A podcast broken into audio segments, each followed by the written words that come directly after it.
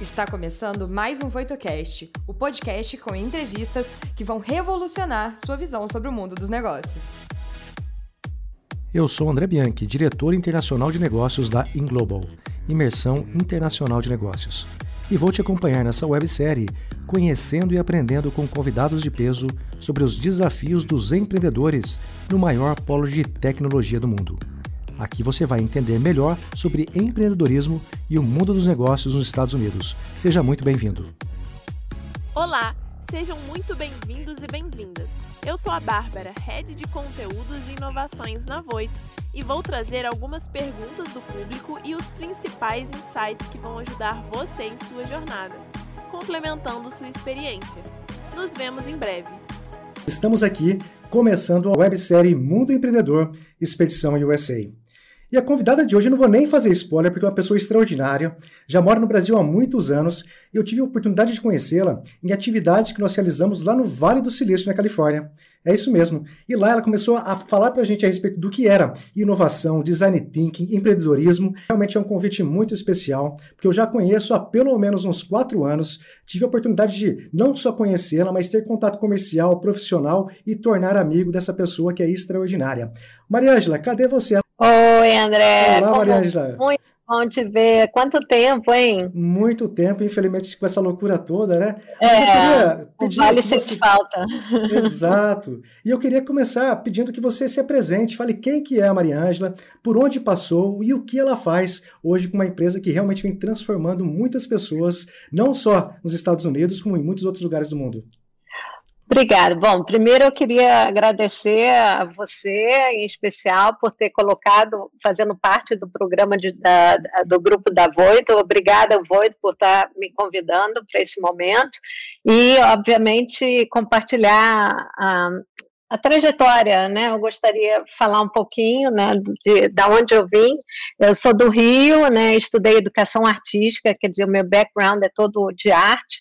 É, morei na Inglaterra, na Alemanha, na Espanha, é, e depois é que eu vim para o Vale do Silício. Estou aqui há 15 anos e nessa trajetória toda, sempre desenvolvendo o meu trabalho artístico. Só que foi aqui no Vale que eu cheguei em 2006, que uh, eu fui apresentada a essa, esse ambiente de inovação, né? Então, comecei a, a me entormar esse network daqui, foi incrível. Fiz exposição de arte, né? Tinha uma galeria de arte com o meu trabalho, é, até também em São Francisco, é, no Design Center de São Francisco, até que veio a crise né, de 2008. E aí foi quando eu tive que me reinventar. Né? Então, aqui no Vale, é, eu fui exposta à oportunidade, uma maneira de pensar, e, e por que não é, usar o, é, o que tem aqui para oferecer, né? Então, ah, em vez de entrar em depressão, que eu poderia, né, porque estava uma crise danada, porque inclusive as, as galerias de arte fecharam, né, eram seis galerias de arte, só uma sobreviveu, então, foi uma crise forte mundial, né? Todo mundo se lembra de, de 2008 e agora essa outra crise. Mas, enfim, é, eu tive que me reinventar. E aí foi quando eu vi o que, que é que a Vale tinha para oferecer. E foi conhecendo as empresas daqui, as pessoas incríveis daqui, é que eu comecei a conectar e como é que é o processo criativo da arte e conectar com o processo de inovação, de tecnologia e fazer esse link. E foi quando eu fui introduzida ao Design Thinking em Stanford. É, eu fiz um curso lá e conheci os fundadores, inclusive, da metodologia e tive aula com eles, então foi uma coisa assim é, é realmente transformadora, né? E a partir do momento que você faz um curso de design thinking, você realmente começa a pensar de uma maneira diferente. E aí eu comecei a criar e receber grupos incríveis que o André inclusive teve aqui, né, com aqui. E comecei a perceber que muito as pessoas estavam aqui para aprender sobre inovação. E aí a Mariângela né, conectava com algumas empresas mas eu comecei a perceber que tinha algo muito maior do que isso, que era a mentalidade, o mindset da cultura daqui do Vale, que Exato. também tinha, uh, era importante mostrar isso, a conexão com a arte, porque é pensar out of the box, né, fora da Exato. caixa. E como é que é esse processo é, se passa, né? Então foi quando eu tive a felicidade de poder proporcionar para alguns grupos do André o que eu chamo de jornada da inovação, né, o Path of Innovation, e, e, conectando a arte, empreendedorismo, história daqui da, do Vale, uh, da Califórnia, de como é que surgiu esse ambiente. E aí é, é uma forma, né, como se fosse uma porta, né? O André sempre colocava no início do programa, né? Exato. Porque era uma forma de você começar a entender por que, que as pessoas vinham para cá, né? O que que faz daqui ser uma coisa tão única, né? Exato, exatamente. E eu acho interessante porque no seu caso bem particular, Mariângela, você teve uma questão seguinte, você teve que se despir de vários pensamentos e vários comportamentos, porque você vinha de arte, até a primeira vez quando eu te conheci, alguém fez a introdução e falou a respeito do seu background, eu falei, mas puxa vida, arte, né, o pessoal aqui é empreendedor, o que que tem a ver isso, né? Exato. E, e, é. e aí quando a gente chegou lá e você começou a criar esses pontos, e falando também no finalzinho do Design Thinking, a gente falava, ah, puxa vida, então realmente existe uma conexão em tudo e faz a diferença. Exatamente. Então, quer dizer, a, a ideia, eu comecei a juntar todo o conhecimento que eu tinha, todo o meu background, mas aí eu comecei a também, ou seja, não queria me anular, né? Quer dizer, o que, que é que eu tinha para oferecer dentro dessa engrenagem, né? Então, foi quando eu comecei a somar coisas e conectar, então, é, perceber a oportunidade, né? Que Exato. é o que o design thinking depois a gente né, pode compartilhar um pouco mais. Exato. E, obviamente, ao longo do tempo, uh, aí foi quando eu fundei a empresa Alma XP, né? E foi justamente quando eu comecei a ver que existiam possibilidades de experiências. Né? Então, no caso, clientes buscavam experiências aqui no Vale, então a proposta da Alma era justamente uh, transformar a alma e, e através de, de experiências. Né? Exato, eu sou prova disso aí, funciona. Mas vamos lá, já tem pergunta aqui. Já até eu ia fazer uma pergunta, mas eu okay. já vi que o Aldrin já se antecipou aqui, o Aldrin Júnior, já colocando: existe alguma etapa mais importante na utilização do design thinking, seja no projeto ou numa empresa? Você, para quem está começando, já dá para começar a implementar ou não? Ela tem que estar tá no estágio mais avançado? Como funciona sob o teu ponto de vista, Mariângela? É, eu penso o seguinte: a partir do momento que você começa a olhar, você vê que existem problemas é, ao seu redor. Então começa para um momento que você tá, pode ser no início da sua empresa ou talvez no processo posterior, né? Pode ser, mas é sempre tentando buscar problemas e tentando resolvê-los. Então, o design thinking é uma metodologia que ajuda nesse processo, né? É uma forma bem eficiente, bem criativa e, e, e bem dinâmica também, né? E perfeito. E você acredita que outras ferramentas também podem agregar nesse desenvolvimento de projetos? Porque eu tive a oportunidade até de fazer alguns workshops uh, de vocês, do Pedro, inclusive, lá mando um, um abraço para ele. E, Com e, e, eu me lembro muito bem que vocês criavam alguns exercícios simples, e por meio desses exercícios a gente conseguia ter uma visão diferente, ou é, melhorava, inclusive, a comunicação e o trabalho em equipe. Então, tem ferramentas ou até mesmo algum tipo de atividade que pode somar nesse, nesse resultado final? É, eu, eu acredito muito na, na comunicação né, das pessoas, na, da, da parte individual de contribuição de cada um, né, ou seja, o, o potencial, o talento de cada um, e a colaboração, são vários aspectos que você, através do design thinking, você, vamos dizer, organiza esse, esse processo de construção, de resolução de problema, né? E obviamente o, resultado disso pode vir a ser uma empresa, ou pode ser um produto, né? O, o que quer que seja. Mas é, eu vejo que a diversidade, a maneira de pensar das pessoas, quando você está trabalhando nessa nessa dinâmica que você falou, que né, gente fazia de workshop, você vê que as, exacerba bastante, é, vamos dizer, o, o talento das pessoas mas também é um processo de, de você respeitar também a, a metodologia para que as coisas funcionem. né? Então, aqueles exercícios né, que poderiam ser classificados como brincadeiras, na realidade, tem muito, muita profundidade e muito, vamos dizer, é, conteúdo né, para a gente poder uh, avançar num projeto. Uhum. Perfeito. E já linkando até com uma outra pergunta prática aqui da Bárbara, ela pergunta sobre as reuniões de brainstorming uh, que são excelentes na etapa de ideação. Como estruturar uma reunião para que não fique muito solta? Porque às vezes, especialmente no Brasil, dona Maria Ângela, o pessoal vai fazer reunião aqui, não é uma reunião, né? Primeira pergunta como é que foi a novela, aquela coisa toda. Então, como que, que pode ser feita uma reunião mais produtiva, especialmente nessa fase que não fique muita coisa solta e tenha algo mais tangível para a execução? Perfeito, obrigada pela pergunta, isso é muito importante. É, durante o processo de, da, do design thinking, tem momentos que a gente deve estar extremamente focado, mas tem momentos também que a gente deve estar é, aberto né? Então, ah, por exemplo, quando a gente está usando a empatia, que é um, o primeiro passo é você entender quem é o seu cliente, o que, é, o que, que a gente está buscando aqui, né? A gente tem que estar tá aberto a escutar, fazer perguntas bem abertas para que a pessoa possa se soltar. Então, esse momento é bem né, dinâmico, mas você tem que ser abrangente. Já no momento de você eh, de definir o problema, você tem que ser extremamente focado. Então, voltando à pergunta, sim, você tem é, que estruturar de forma de entender a metodologia, mas também entender que tem momentos que você não pode ficar mais é, delirando, né? Vamos dizer, é, vai ter que focar realmente. E esse é um respeito, né? Que você vai começar, quer dizer, não é nada pessoal, é um momento só que a gente tem que dizer, olha, agora não é o momento correto.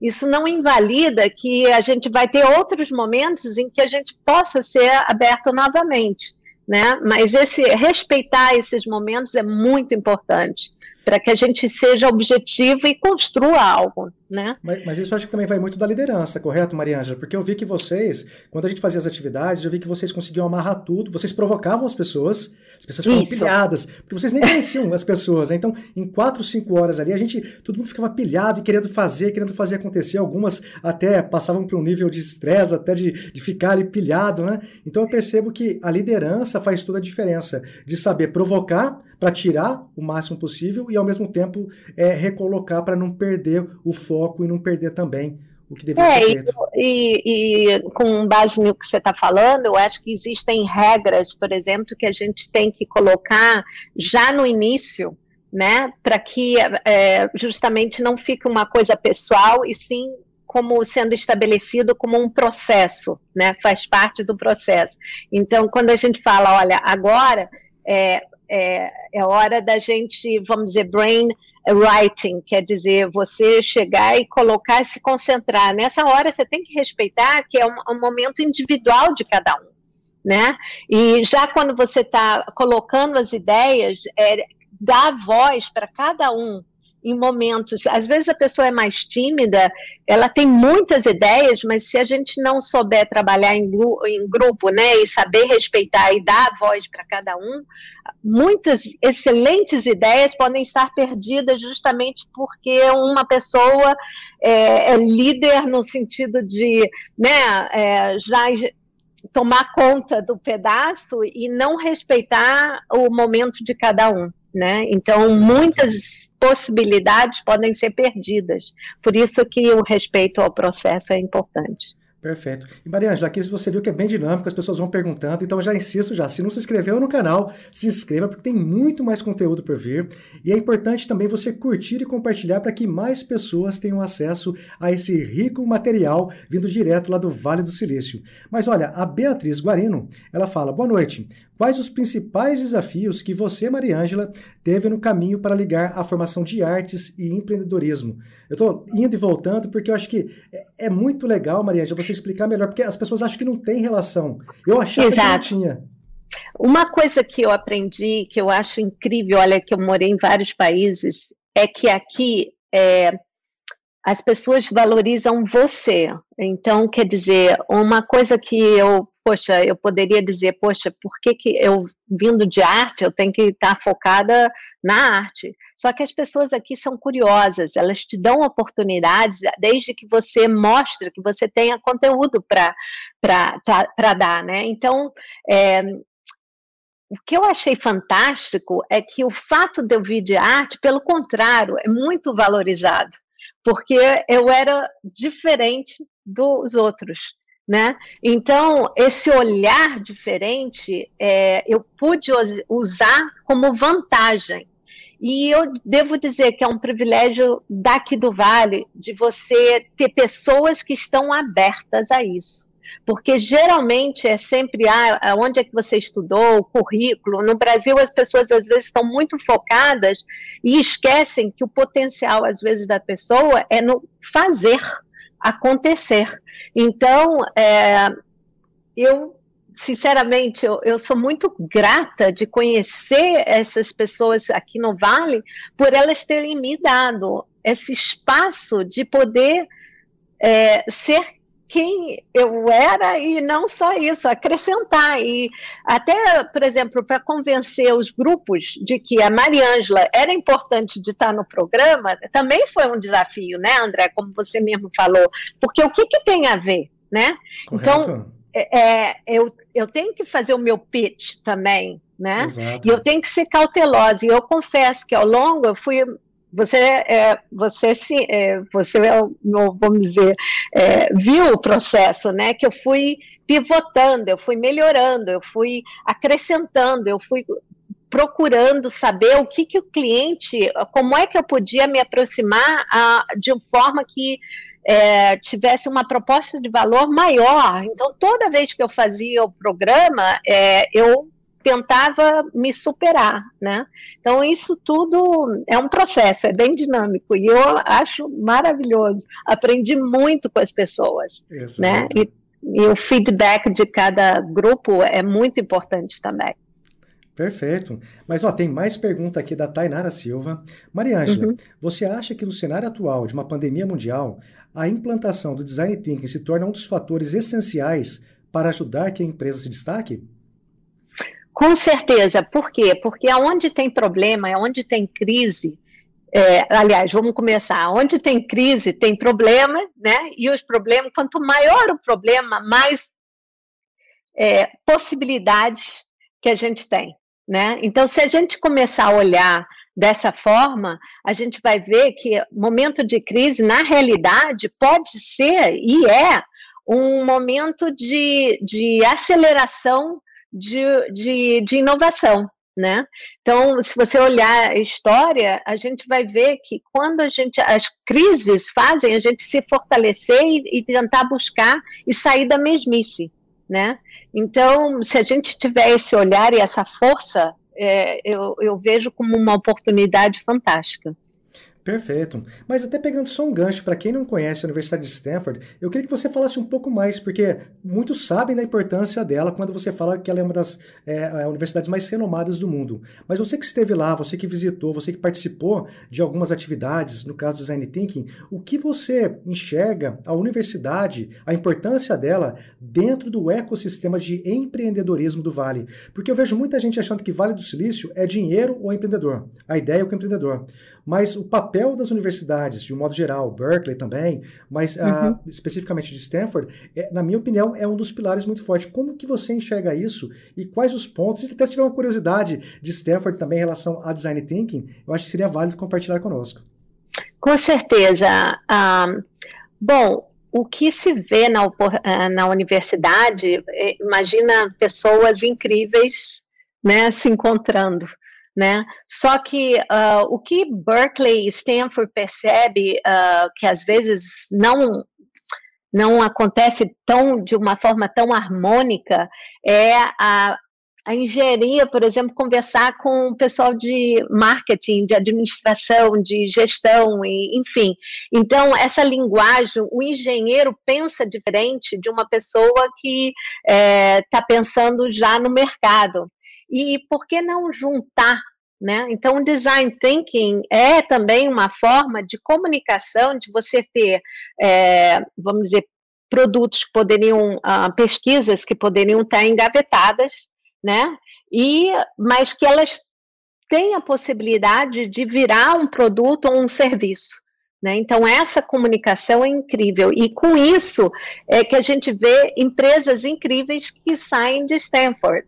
Né? É, e, e essa uh, vamos dizer, essa matéria de, de, de design thinking é oferecida para várias áreas. Então, quando você vê que tem um problema, você quer, por exemplo, na área uh, um clássico é o Embrace, né, que a gente fala, né, já é um produto que foi criado uh, com um problema que existia de uma taxa de mortalidade infantil muito alta em Nepal, quer dizer, um problema é trazido para Stanford e eles tentam, uh, através de uma uma, vamos dizer, um grupo multidisciplinar, ou seja, você aí tem engenharia, tem medicina, tem psicologia, são várias áreas que vão estar trabalhando junto. Então, essa também é uma beleza do design thinking. É um setor dentro de Stanford, no meio de Stanford, em que vários setores, várias maneiras de se pensar trabalham em equipe, né?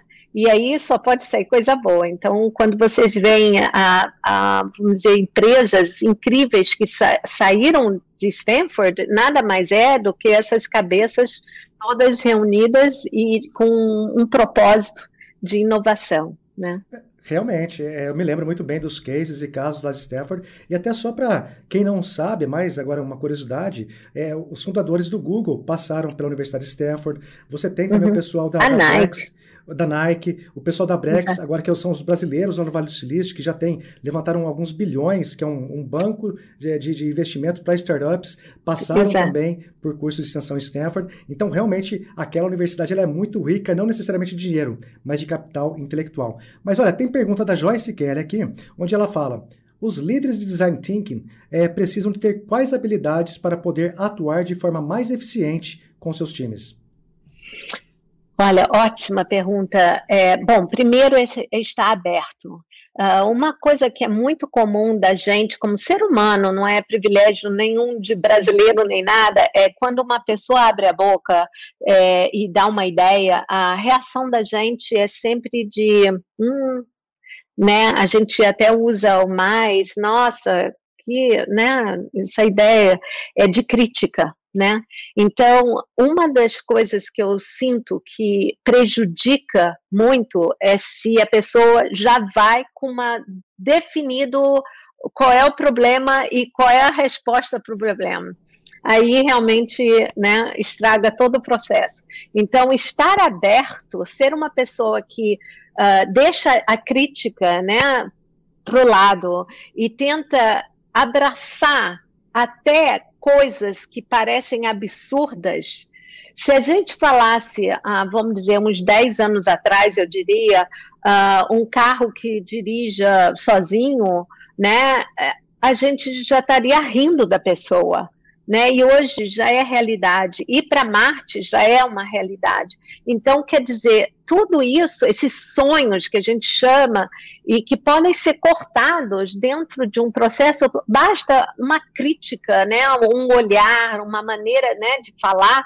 Ai, mas isso, poxa, cara, né? Fica calado ou qualquer coisa assim. Isso estraga então, a abertura, para mim, é um fator muito, muito importante. E multidisciplinar, por quê?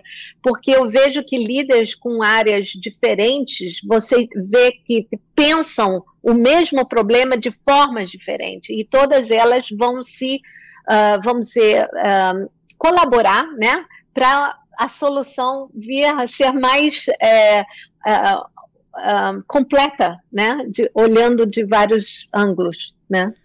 Perfeito. E ó, já tem pergunta do Lucas aqui, que eu vou repassar agora também. Lucas de Souza Lessa Freitas. Maria Ângela, através do Design Thinking, quais, são, quais foram as principais competências e características que você identificou na arte e aplicou no empreendedorismo? Hum. Então, é, vou ressaltar a abertura. Que agora você viu, né? Da arte, é, agora ele linkou. Exatamente, obrigada.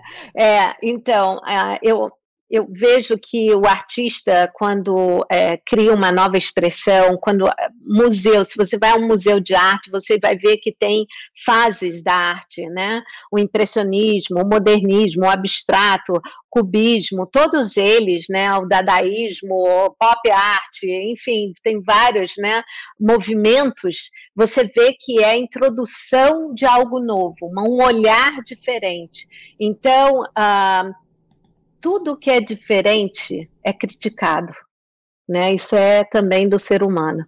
Então, uh, são rejeitados. Os impressionistas, se você lê alguma coisa, né, é, é uma forma diferente. É, você sai de um desenho foto, quase que fotográfico e de repente você vê uh, mais expressivo, ou seja, não tão dedicado a uma, aos detalhes o que, que, é isso?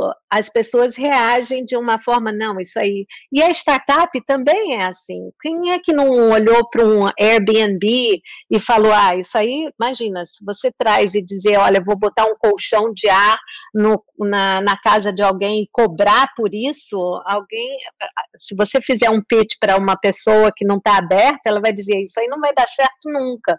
Então, essa abertura é, é que faz com que você comece, não, mas fala mais, existe mercado para isso? Como é que a gente pode fazer? Então, é, voltando, eu acho que o artista ele tem esse olhar de, de, de dar chance do inusitado acontecer né? E, e a pessoa que é um empreendedor, ela tem que estar aberta também a isso, a um olhar diferente. Então, quando as pessoas reagem, ah, isso aí não dá certo, se você é um empreendedor, você vai ver até como um estímulo, ah, não vai dar certo, eu vou agora provar que dá certo, né? Então, isso requer uma força e você vai ouvir vários nãos até que você vai encaixando e vai entendendo no seu processo de crescimento também dentro das ideias e buscando o mercado, mas também ah, e, e, a arte da, permite, né? E foi isso que eu comecei a, perceber que eu tinha que, ah, vamos dizer, eu tinha uma abertura para poder fazer diferente né? E trazer Exato. algo diferente para esses empreendedores que vinham do mundo de, dos outros lugares e tentar conhecer o, o Vale de uma maneira, um olhar diferente. E pegando exatamente sobre esse ponto, empreendedores de outros países, mais especificamente do Brasil, o que, que você via sobre a sua percepção, de que está fora do Brasil faz muito tempo, mas o que, que você viu que é, via que era uma barreira muitas vezes, seja nos workshops hum. ou é, lá, lá em Stanford, quando você conduzia as atividades, o que, que você via de barreira? Porque eu vejo que o brasileiro, muitas vezes, ele tem aquela síndrome de que, ah, é tudo problema do governo, é da saúde, é da política, é do, do tio, do papagaio, ou seja, ele acaba terceirizando praticamente Perfeito. todos os desafios, a culpa dos desafios, enquanto que ele não olha exatamente para o que ele pode fazer para solucionar uma situação. Na verdade, eu quase que respondi uma parte, mas é, sobre o teu ponto de vista, o que, que você via nos empresários brasileiros lá, que você fala, puxa vida, mas por que é tão assim? Por que será que não é assado? Sobre o teu ponto uhum. de vista. Eu acho, é, eu vi, eu vi muito é, recebendo empreendedores aqui, é primeiro, uh, eles se sentem às vezes muito confortável que o Brasil é um mercado já muito grande. Então, ao criar uma empresa, eles às vezes pensam só no mercado brasileiro, entender o mercado brasileiro. Ao passo que uma startup aqui, ela já nasce com no embrião de pensamento global. E essa, essa diferença por si só é enorme, né, André? Uh, você já nascer com esse pensamento de um mercado pequeno, que parece ser grande, mas Sim. quando você quer ser uma, realmente decolar, né, escalar, você tem que pensar, começar a pensar no, no global, né? Perfeito. E isso eu vejo que era muito presente no empreendedor brasileiro. A outra coisa é muito de modismo, né? Quer dizer, se você, você ia muito com a onda e não como a sua identidade, quem eu, não, eu, eu acredito em mim, eu vou acontecer, eu vou fazer, né? É, tem essa, é, essa mentalidade de querer ser aceito pelos outros, né? Mais do Sim. que você ser o, uh, vamos dizer, precursor de algo novo, é, ou seja, aquele medo, que é normal, de ter medo é normal, mas quando você se tolhe em função do que os outros vão falar, do que os outros vão pensar, aí já passa a ser um problema, não é?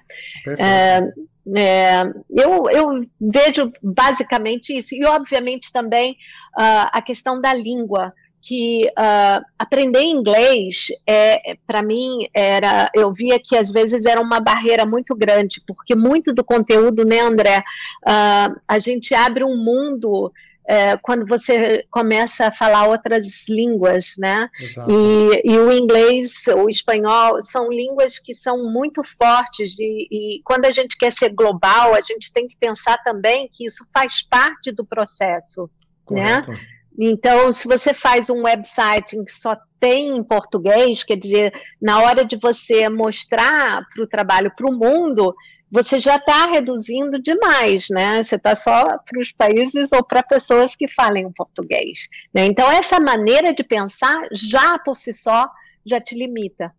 Exato, exatamente, Maria Ângela. Tem uma pergunta do Vitor Vieira.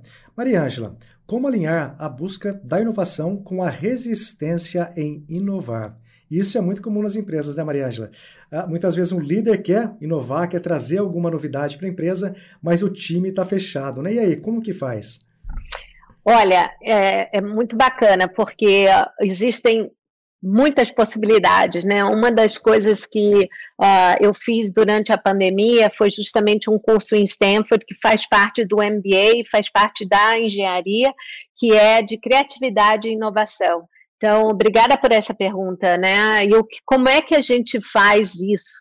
É, dentro do processo de design thinking, você começa a ver como é que um líder, né, pode trazer é valorizando cada um membro, porque cada um de nós tem algo para oferecer, né? Então, quando você começa a incluir, né, ou seja, você quer um time de, é, com diversidade, mas com inclusão. Então, você como líder, você tem que ter essa responsabilidade de não, é, não basta ter pessoas coloridas, né, de, né, de várias raças. Você tem que trazer é, pessoas que é, possam trabalhar em, juntas também. Né? E você, como líder, nada, nada mais é do que um facilitador para que isso ocorra. Né? Então, uh, é, é, o processo é, é, bem bacana, né? E, e, nesse, nesse curso eu tive a felicidade de trabalhar com gente do mundo todo, porque online, né? Então a gente tinha na, na sala de aula é, pessoas de várias, é, vários países do mundo eh, vários continentes, né? Então é interessante e a gente chama eh, também tem uma metodologia do, do chapéu que, eh, ou seja, tem pessoas que são mais otimistas, tem outras pessoas que estão sempre olhando aquele advogado do diabo, né? É, tem outras que são criativas, todas essas características são importantes dentro do processo criativo. E o líder tem essa, vamos dizer, uh, vamos dizer, o dever, eu diria, né, de trazer o melhor que as pessoas têm para oferecer, né? Perfeito. Mariana, até a gente está chegando no final, mas eu queria uma perguntinha aqui, até para compreender agora o próximo passo da Alma XP. Porque quando uhum. eu conheci a Maria Ângela, eu não me lembro, acho que foi 2016, talvez, 2015. Exato, é. Não, não me recordo exatamente. E eu acho que você estava na fase de transição para ida para as atividades, você já fazia alguns te algum tempo, e aí de repente, eu me lembro há uns dois anos atrás aproximadamente, você falou: não, agora realmente a empresa surgiu com nome, com logomarca, você me ligou uhum. empolgada uhum. até é, para a gente trocar uma ideia rapidinho, e eu me lembro o brilho, a vontade que você estava de fazer. Quais são os próximos passos da Alma XP? Você agora como uma empresária aí no Vale do Silício, mesmo com essa loucura toda é, que veio transformando né, a forma como se faz negócio, como, quais são os próximos pontos ali que a Alma XP vai seguir? Então, é, eu estou criando workshops, inclusive fiz para algumas universidades aí na, na, em Santa Catarina, é, dessa, de, juntando vários conteúdos, né, André, que a gente vai somando, né? Então, eu criei uh, um curso de criatividade e inovação, e é, tenho oferecido, estou fazendo mentorias, então a ideia é de transformação. Eu acredito muito na transformação pessoal, mas obviamente você focando em experiências que possa vir a, a servir para não, não só crescimento pessoal, mas como também aplicar isso nas empresas, que vão resultar em, é, vamos dizer, em é, coisas positivas também para o crescimento e inovação, e de como a, criar um ambiente que fomente inovação, né? Então a alma está aí. Exato. Eu e vejo assim... muita conexão do, das pessoas, da alma da pessoa, por isso esse nome, e, e experiências que a gente vai criando e que vai se somando, e que se a gente conseguir transformar as empresas e conectar com isso, é, e, e, de novo, tirar o melhor das pessoas, elas vão ter um ambiente em que haja respeito e que haja colaboração, né?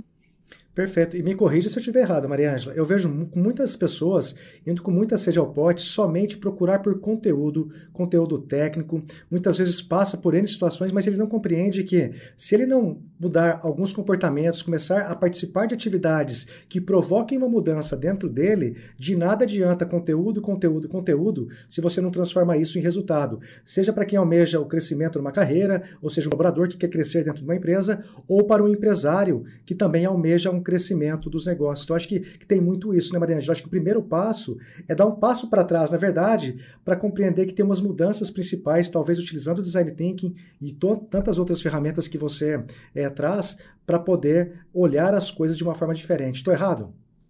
Não, não está nada errado, pelo contrário, é, eu vou usar o que você está falando e justamente eu acredito muito é que cada um de nós dentro da empresa temos a responsabilidade de trazer inovação e não colocar na, o peso todo para a liderança. Então, se a gente começar como indivíduos e, e, é interessante isso, porque agora com o Covid, por exemplo, é, eu estou muito, uh, vamos dizer, focada no meio ambiente e comecei a, a pensar é, como é que é o uso do plástico, por exemplo. Se você colocar e pensar o quanto a gente usa plástico, olha as oportunidades, como é que a gente pode eliminar é, o uso, né, o plástico da nossa vida? Né? Então eu estou começando a, a, comprar produtos em que não tem plástico, né? Como é que a gente? Então eu estou falando tudo isso por quê? Porque cada um de nós tem uma obrigação interna de, de transformar o mundo melhor né? Então, se eu estou acostumada a fazer um certo tipo de trabalho, o que a gente quer na empresa é que as pessoas tenham o poder e a capacidade de identificar como é que a gente pode fazer melhor, né? Então, se a gente começar a individualmente você dizer, poxa, hoje eu estou indo para o trabalho, como é que eu posso fazer o mesmo trabalho mais eficiente? Como é que eu posso é, colaborar mais com as outras pessoas? Como é que eu posso aprender com outros mais? Como é que eu posso estar mais aberto? O que, que é que eu preciso? Quando a pessoa começa a pensar dessa forma, ela está usando design thinking, só que é design your life. Ou seja, é você aplicar o design thinking para a sua própria vida. Então, quando eu estou pensando, eu estou pensando já no meu dia a dia e trazer esse tipo de pensamento é, para minha família, para minha maneira de ser e como é que eu lido com o trabalho. Então não tá assim, não sei, agora vamos usar o design thinking. Não, design thinking está em todos os momentos, né? Então é pensar como é que eu posso fazer melhor. Se a gente começar a pensar dessa forma, eu, eu acho que a gente vai ter certamente um mundo melhor. Bom, então para fechar aqui, eu vou deixar a pergunta de novo, né? Como que você pode fazer algo melhor para ter um resultado diferente já a partir de amanhã? Correto, Marianja? Perfeito, exatamente. Isso é um dever de casa que tem que estar tá intrínseco já. É um músculo que a gente começa a, a usar o tempo todo e exercitar. Então, por exemplo, se eu entro no aeroporto, eu fico pensando como é que eu poderia comunicar às pessoas aonde é que as malas estão, né? Correto. Quer dizer, a gente já não vai ao aeroporto né, tão cedo, a gente, né? Uh, mas eu, eu, fico pensando assim, é, no dia a dia da gente, começa a pensar em volta de você como é que eu posso fazer a minha mesa ser mais eficiente, o meu movimentar de de, do, do, que eu preciso para trabalhar de uma forma mais eficiente. Quando a gente aplica tudo isso, e aí, como é que eu posso fazer meus filhos, né, a minha relação com a minha Sim. família, enfim, é sempre questionar e buscar soluções. Né? Exato. Não, pessoal, vocês viram que tem realmente é muito conteúdo, é muita coisa, é muita provocação para que a gente repense muitas atitudes e comportamentos. E eu só posso uhum. terminar aqui novamente agradecendo pela Mariângela, porque ela está doando o bem mais valioso dela, que é o tempo de poder estar aqui conosco, Obrigada. compartilhando e provocando a gente a ser uma pessoa melhor. Então, Mariângela, mais uma vez, muito obrigado e espero poder revê-la em breve. Com certeza, né? A gente quer um Brasil melhor e a gente quer. Muito obrigada por ter me incluído e eu espero poder acrescentar e dar uma sementinha para todo mundo no dia a dia. Faz acontecer. Perfeito, né? Mariana. Obrigadão por enquanto e vamos conversando, viu? Abração. Tá, joia. Com certeza. Tchau, tchau. Abraço e até a próxima semana. O que você achou do episódio de hoje? Não se esqueça de dar o play no próximo e nos seguir na sua plataforma de podcasts favorita para não perder nenhum episódio novo. Ah, você também pode nos seguir nas redes sociais. Os links estarão na descrição desse episódio. Nos vemos em breve. Até lá!